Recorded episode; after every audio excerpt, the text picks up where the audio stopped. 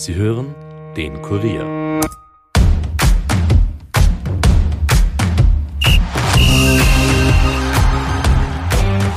Fußball-WM in Katar liegt hinter uns. Superstar Messi krönte sich mit Argentinien zum Weltmeister. Zeit, ein finales Fazit zu ziehen. Gemeinsam mit dem Kollegen Andreas Heidenreich spreche ich über das spektakuläre Endspiel zwischen Frankreich und Argentinien, die Tops und Flops dieser WM und warum Messi nun endgültig besser ist als Cristiano Ronaldo. Mein Name ist Steffen Berndl und das ist die Kurier Nachspielzeit.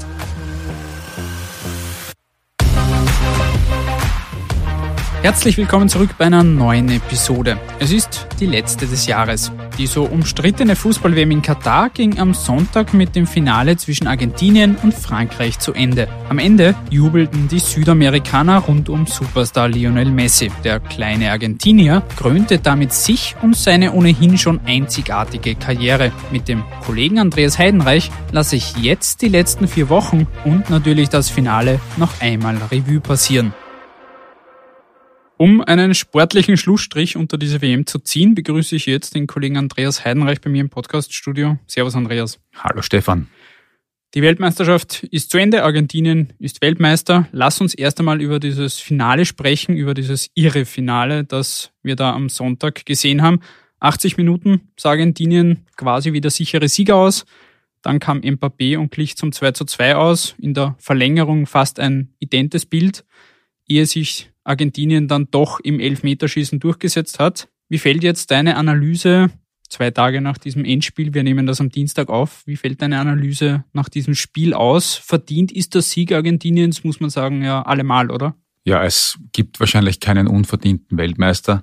Deshalb ja, äh, das war verdient und es war, also ich glaube, für jeden Fußballfan ein absolutes Fest. Ich grinse jetzt noch, wenn ich, wenn ich an dieses Spiel denke. Es hat wirklich keine Wünsche übrig gelassen und wir wurden alle verwöhnt. Wollten die Argentinier den Sieg am Ende einfach mehr, gerade in den ersten 80 Minuten, ich habe es vorhin schon angesprochen, war ja von Frankreich eigentlich offensiv nur wenig zu sehen. Das hatten die Argentinier ganz gut im Griff. Da gab es auch keinen einzigen Torschuss der Franzosen, bis dann Mbappé kam. Wollten die Argentinier diesen Titel mehr?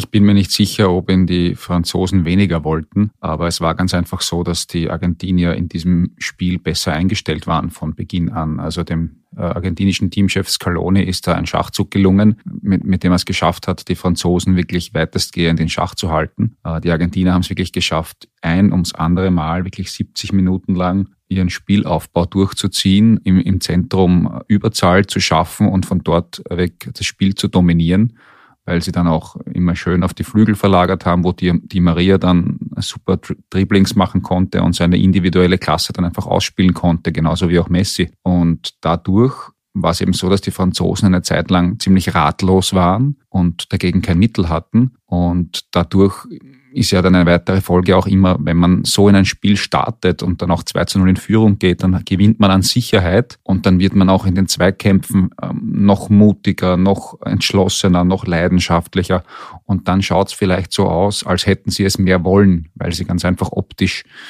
viel, viel, viel mehr da waren, viel, viel mehr, viel griffiger waren und wollen hätten es die Franzosen sicher genauso. Inwiefern spricht das auch für den Willen von Messi und Co., wenn man sich anschaut, eben, da liegt man 2 zu 0 in Führung, hat den Titel fast schon in Griffweite, dann kommt erst das 2 zu 1, dann gleich danach das 2 zu 2, irgendwie plötzlich Frankreich dann die bessere Mannschaft in dieser Phase, dann geht's in die Verlängerung, man geht wieder in Führung, denkt sich, okay, Titel ist wieder in Griffweite und wieder kommt Mbappé und macht das 3 zu 3. Inwiefern zeigt das auch diesen Willen der Argentinier, dass man da sich von all dem nicht wirklich unterkriegen hat lassen und das am Ende dann doch noch heimgespielt hat? Auch das war nur zum Teil ein Willen, denke ich, sondern ganz sicher auch ähm, viel individuelle Klasse von diversen großen Spielern, wie eben auch Messi, der dann äh, in genau so heiklen Phasen auch die Klasse hat, dass er cool bleibt, dass er versucht, ähm, wenn er am Ball ist, wieder und wieder Zeichen zu setzen, einfach seiner Mannschaft Sicherheit zu geben. So war es dann auch einfach bei seinem ersten Elfmeter im Elfmeterschießen, wenn man sich an, an den Schuss erinnert. Das war nicht einfach nur ein Treffer, sondern die Art und Weise, wie Lionel Messi diesen Elfmeter verwandelt hat, indem er den Tormann zuerst ähm, verladen hat und dann den Ball ganz locker wie in einem Freundschaftsspiel ins linke Eck gerollt hat das ist schon eine Demonstration von allerhöchster Fußballklasse und Kunst. Und damit hat er auch seinen Mitspielern eine Botschaft ähm, übermittelt, nämlich schaut's her, wir brauchen heute nicht nervös sein, wir gewinnen das. Und das ist dann nur zum Teil Willen, aber es ist ganz sicher sehr viel Klasse und Qualität gepaart mit dieser Entschlossenheit. Wenn wir schon bei Messi sind, der hat sich und seine Karriere jetzt gekrönt mit diesem Weltmeistertitel. Wie bewertest du seine Rolle bei dieser gesamten WM? Inwiefern hat man da auch einen anderen Messi gesehen als bei den letzten Weltmeisterschaften? Wir erinnern uns an 2014, wo Argentinien ebenfalls im Finale stand, dann verloren hat. Inwiefern hat man da einfach einen vielleicht reiferen oder einen entspannteren Messi gesehen als bei den letzten Turnieren? Ich denke, in dem Fall war es schon auch der Wille äh, und das hat mich nicht ganz überrascht, weil ich mir einbilde, dass ich schon im Laufe der Herbstsaison bei Paris gesehen habe, dass ähm, Messi fitter ist als in den letzten ein, zwei Jahren, dass, dass er vielleicht, das ist eine Vermutung, im, im Sommer heuer noch ein, ein, ein, ein, ein Schaufel draufgelegt hat, um wirklich bei dieser Weltmeisterschaft am Ende der Herbstsaison körperlich im allerbesten Zustand zu sein. Also ich denke mir schon, dass er da heuer spritziger war als vielleicht bei anderen Weltmeisterschaften vor, vor vier Jahren am Ende der Saison im Sommer. Das, das hat sicher mitgespielt, dass er vielleicht auch in, für sich im Kopf diesen Schalter noch einmal umgelegt hat und gesagt hat, das ist meine letzte große Chance, da möchte ich noch einmal voll da sein. Und im Laufe der WM hat sich dann ja auch, hat sich dann ja auch so, so abgezeichnet, dass sie gerade trotz dieses Rückschlags im ersten Spiels gegen Saudi-Arabien total cool geblieben sind und, und er dann auch im zweiten Spiel gegen die Mexikaner eine ganz schwierige Partie dann auch wieder das, das Tor geschossen hat. Und dann wächst so etwas im Laufe eines Turniers. Also das war, das hat Messi geschafft als Führungsfigur, dass man den Glauben nicht verliert, dass er im richtigen Zeitpunkt die richtigen Akzente setzt, ähm, dadurch die Mannschaft hinter sich bekommt und ein richtiger, richtiger Spirit entsteht. Und, und deshalb äh, hat er da als Führungsfigur ganz viel große Arbeit geleistet. Fußball ist bekanntlich immer noch ein Teamsport. Argentinien hat sich jetzt schlussendlich als beste Mannschaft des Turniers erwiesen und das trotz dieser Auftaktpleite gegen Saudi-Arabien. Wir erinnern uns zurück, da haben viele schon ein Aus der Argentinier in der Vorrunde bzw. in der Gruppenphase befürchtet. Wer hat dich denn bei dieser WM und natürlich auch im Finale bei den Argentiniern besonders überzeugt? Da war ja etwa Alvarez, der sich da in den Mittelpunkt gespielt hat, oder jetzt auch im Finale Di Maria, der etwas überraschend in der Startformation stand aber auf der linken Seite da eine maßgebliche Rolle gespielt hat. Mhm. Bei Di Maria ist es so, dass er mich nicht überrascht hat, weil man ja den Spieler seit sehr vielen Jahren kennt und auch wenn er dazwischen jetzt Phasen gehabt hat, wo er vielleicht ein bisschen untergetaucht ist, man ja trotzdem annehmen musste, dass wenn der fit ist, äh, jederzeit seine Klasse aufblitzen lassen kann. So war es dann auch im Finale wo auch ideal eingesetzt worden ist. Aber dann gab es natürlich bei den Argentiniern noch andere Spieler, die die absolute äh, Lichtblicke und Gewinner dieser Weltmeisterschaft waren und die man überhaupt nicht auf dem Schirm hatte vor der WM, wie zum Beispiel Alexis McAllister oder Enzo Fernandez. Enzo Fernandez hat vor der Weltmeisterschaft drei Länderspiele bestritten und McAllister sieben. Also das waren eigentlich international unerfahrene Spieler, die aber trotzdem äh, sehr viel Qualität äh, und sehr viel Talent mitbringen und dann eine überragende WM gespielt haben. Also gerade für mich war McAllister im Finale der beste Mann am Platz. Ein Wort noch zu Frankreich. Die angepeilte Titelverteidigung ist nicht gelungen. Immerhin gab es für Mbappé den goldenen Schuh als bester Torschütze. Das wird ihm nur ein schwacher Trost gewesen sein. Er hat am Ende acht Treffer erzielt, alleine drei davon im Finale, vier, wenn man den Elfmeter dazu zählt, den er am Ende auch noch verwandelt hat und trotzdem ist er am Ende als Verlierer dagestanden. Mbappé ist aber trotz dieser Finalniederlage eines der Highlights dieser WM gewesen, oder? Absolut, weil es immer ein Spektakel ist, ihm zuzusehen. Und man, man muss davon ausgehen, dass, dass er am Ende alle Rekorde brechen wird, weil jetzt, wo wir da sitzen, feiert er heute seinen 24. Geburtstag und kann noch drei Weltmeisterschaften spielen im Normalfall, wenn er gesund bleibt. Und da, da wird man ganz sicher, ja, da lehne ich mich nicht weit aus dem Fenster, wenn ich sage, der wird auch bei den nächsten Turnieren noch ganz viel Spaß machen. Noch einmal zurück zu Lionel Messi, der hatte bereits davor fast alles gewonnen, was man gewinnen kann. Jetzt hat er auch den fehlenden Weltmeistertitel. Ich will jetzt gar nicht erst diese Büchse der Pandora öffnen und diese Greatest of All Time Debatte anfangen, aber wenn wir jetzt auf diese WM blicken und die zwei Superstars, Mbappé klammere ich jetzt mal aus, der ist der Superstar der Zukunft, dann haben wir Messis Triumph und gleichzeitig auf der anderen Seite Ronaldo mit einem tränenreichen Abgang nach dem Aus. Hat Messi jetzt mit diesem WM-Titel auch dieses Duell mit Ronaldo, welcher Spieler in den letzten 20 Jahren, sagen wir mal, der beste der Welt ist, hat er dieses Duell jetzt für sich entschieden? Für mich ja. Und zwar deshalb, weil er sich so als Führungsspieler ausgezeichnet hat bei dieser Weltmeisterschaft. Ich glaube, dass beim Ronaldo schon auch immer wieder zu sehen war, dass er mit Leistung vorangeht und so ähm, seine Spieler mitreißt. Das ist ihm im Laufe seiner Karriere immer gelungen. Auch jetzt waren die Leistungen nicht schlecht von ihm am, am Anfang der Weltmeisterschaft. Was man allerdings ähm, dazu sagen muss, ist, dass ich zumindest das Gefühl hatte, dass er es nicht so schafft wie Messi, die Mannschaft komplett hinter sich zu bringen.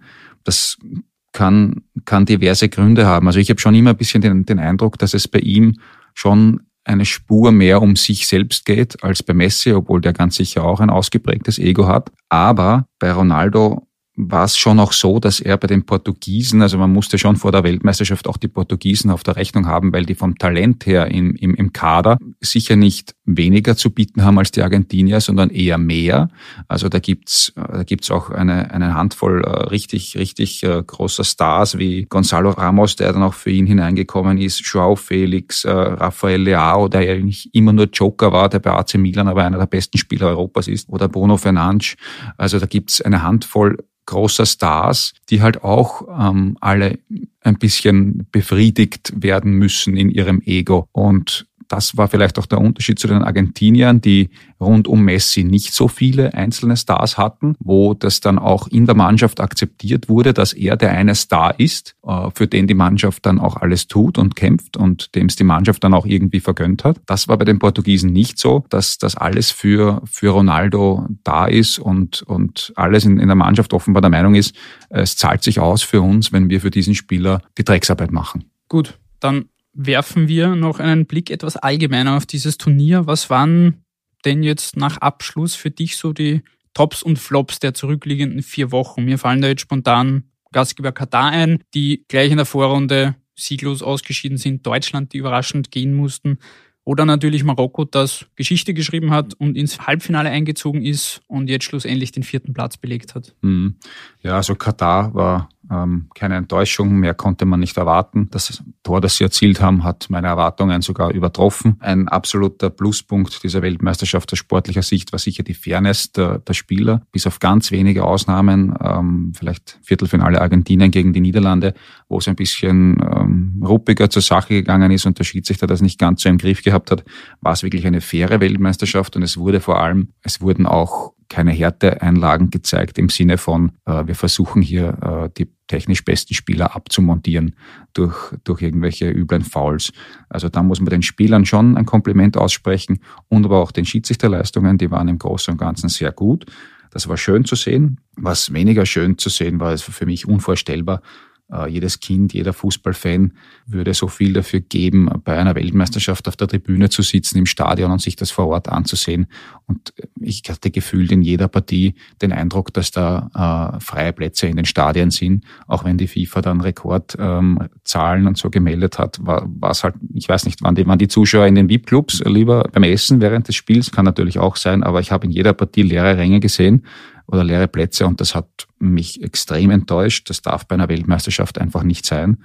Und das Verhalten der FIFA war dann natürlich generell, ja, nicht würdig. Also da wurde der Sport schon auch ein wenig missbraucht wieder für gewisse Botschaften und, und da haben sich einzelne einzelne Personen viel zu viel in den Mittelpunkt äh, gedrängt, wie eben auch am Ende bei der Pokalübergabe durch ähm, Gianni Infantino, der quasi den Pokal gar nicht loslassen wollte, nachdem er ihm den Messi in die, in die Hand gedrückt hat und dann noch mitgehen wollte zur Feier der Argentinier. Und also oder auch Macron, wie er sich meiner Meinung nach nach, nach dem verlorenen Finale sehr oft in die Kamera gepresst hat bei den enttäuschten französischen Spielern. Da könnten einige Herrschaften ein bisschen mehr Abstand nehmen und sich selten machen und, und ein bisschen mehr Größe zeigen und jene, um die es wirklich geht, dann auch im Scheinwerferlicht äh, belassen. Zeigt aber auch wieder, dass dieser Saga Sport und Politik müssen getrennt sein, auch nur das eine ist, Floskel. Das ist ein Märchen. Ja. Genau. Was ist dir sonst noch aufgefallen? Gibt es irgendwelche Lehren, die man jetzt spielerisch, sportlich aus dieser WM ziehen kann? Es gibt ja auch alle Jahre mal gewisse Trends spielerisch, die aufpoppen, die sich auftun. Gibt es da von dieser WM irgendwas, das bleibt? Ja, möglicherweise ist es die Summe der Trends, die es in den ganzen letzten 10 oder 20 Jahren gegeben hat. Also wir hatten immer wieder äh, so wie du richtig sagst, so Weltmeisterschaften oder Europameisterschaften, wo man gesehen hat, aha, äh, bei diesem Turnier setzt sich jetzt diese Spielweise durch oder beim nächsten Turnier war es eine andere. Ich würde sagen, zum Beispiel gerade bei der WM 2018 in Russland war es so, dass die Mannschaften zum großen Teil sehr gefährlich und erfolgreich waren, wenn sie gut umschalt, umschalten konnten. Also sprich, es sind sehr viele Kontertore gefallen. Jetzt bei dieser Weltmeisterschaft war es, wie schon gesagt, vielleicht die Summe aus dem all, aus, aus all dem, weil mit Argentinien eine Mannschaft gewonnen hat, die wirklich auch alles beherrscht hat. Und wenn man, das ist vielleicht das Fazit, das Sportliche, dass, dass man auf allerhöchstem Niveau dann nur mehr dann reüssieren kann, wenn man wirklich in allen Phasen des Spiels auf einem richtig hohen Level arbeitet. Sprich, zum einen in der Defensive sowieso, aber dann auch, ähm, wie schon gesagt, in den Umschaltphasen, also Kontertore wird es immer, wird's immer geben. Und dann auch ganz wichtig, der stabile Ballbesitz, dass man einen Gegner auch aus dem Spiel nehmen kann, indem man den Rhythmus bricht, indem man einfach äh, den Ball einmal kontrolliert und dann auch wieder Tempowechsel macht. Also das Spiel dominieren zu können auf diesem Weg ist auch ganz, ganz wichtig. Und natürlich die oft unterschätzten Standardsituationen sind natürlich auch sehr viele Tore aus Standardsituationen wieder gefallen. Also man muss alles können, um am Ende Weltmeister zu werden. Und so war es dann auch bei den Argentiniern. Die haben vielleicht wirklich in allen Phasen ähm, in Summe die besten Lösungen gehabt und, und dass sie verdient Weltmeister sind, haben wir schon gesagt. Zum Abschluss noch ein ganz kurzes persönliches Fazit von dir. Wie hat dir die WM jetzt abschließend gefallen? Vielleicht ja auch im Vergleich zu den letzten Weltmeisterschaften, beziehungsweise vielleicht um das einfacher oder plakativer zu machen, so auf einer Skala von 1 bis 10. Auf welchem Rang ist da bei dir diese WM? Puh, das ist schwierig, ähm, aber schon im oberen Drittel würde ich sagen, so bei sieben oder acht. Also sportlich hat sie mir sehr gut gefallen. Negative Punkte habe ich bereits erwähnt. Äh, was sehr vorteilhaft für uns Mitteleuropäer war, waren die Beginnzeiten. Also, dass die Spiele tagsüber stattgefunden haben, das späteste Spiel jeweils um 20 Uhr war, ähm, ist aus mitteleuropäischer Sicht auch, auch kinderfreundlich. Und aus gewesen. journalistischer Sicht. Aus journalistischer Sicht ebenso sehr vorteilhaft in vier Jahren bei der Weltmeisterschaft in, in, in den USA werden wir wieder andere Beginnzeiten haben und äh, das eine oder andere Mal alle miteinander müd reinschauen. Und äh, was halt schade war ein wenig, und das wird man aber nie verhindern können, bei dieser Weltmeisterschaft haben auch große Stars gefehlt, wie zum Beispiel Benzema, den hätte ich sehr gerne gesehen bei den Franzosen oder ganz, ganz traurig war ich, als vor der Weltmeisterschaft sich Sadio Mané verletzt hat. Ähm, da ist auch so ein, ein richtiger Klasse-Kicker, dem, dem ich sehr, sehr, sehr gerne zuschaue, einfach weggebrochen. Aber das ist ganz einfach so, das wird es weiterhin geben. Ja, und was halt immer, immer als Österreicher ähm, dazu gesagt werden muss, wenn man sich an diese Weltmeisterschaft in Katar äh, zurückerinnert, ist es, dass es ähm, extrem schade war, dass unsere Mannschaft hier nicht dabei war und dass vor allem die Chance so groß gewesen ist, dass man sich qualifiziert. Also wenn man jetzt noch einmal ein letztes Mal zurückdenkt an dieses Playoff gegen Wales, dass man wirklich nicht verlieren muss. Und wenn man sich dann auch ansieht, welche Rolle Wales äh, bei dieser Weltmeisterschaft gespielt hat, nämlich gar keine, dann äh, ist es äh, doppelt und dreifach schade, dass dass wir hier keine österreichische Mannschaft gesehen haben. Mit einem Marco Arnautovic, mit einem David Alaba, die es sicher auch ähm, drauf gehabt hätten, da vielleicht ins Achtel- oder vielleicht sogar Viertelfinale zu kommen. Ja, das österreichische Nationalteam ist dann eh nächstes Jahr auch in der EM-Qualifikation gefordert. Das wird dann hoffentlich positiver ausgehen für das österreichische Team. Lieber Andreas, vielen Dank für deine Zeit und Expertise. Danke auch.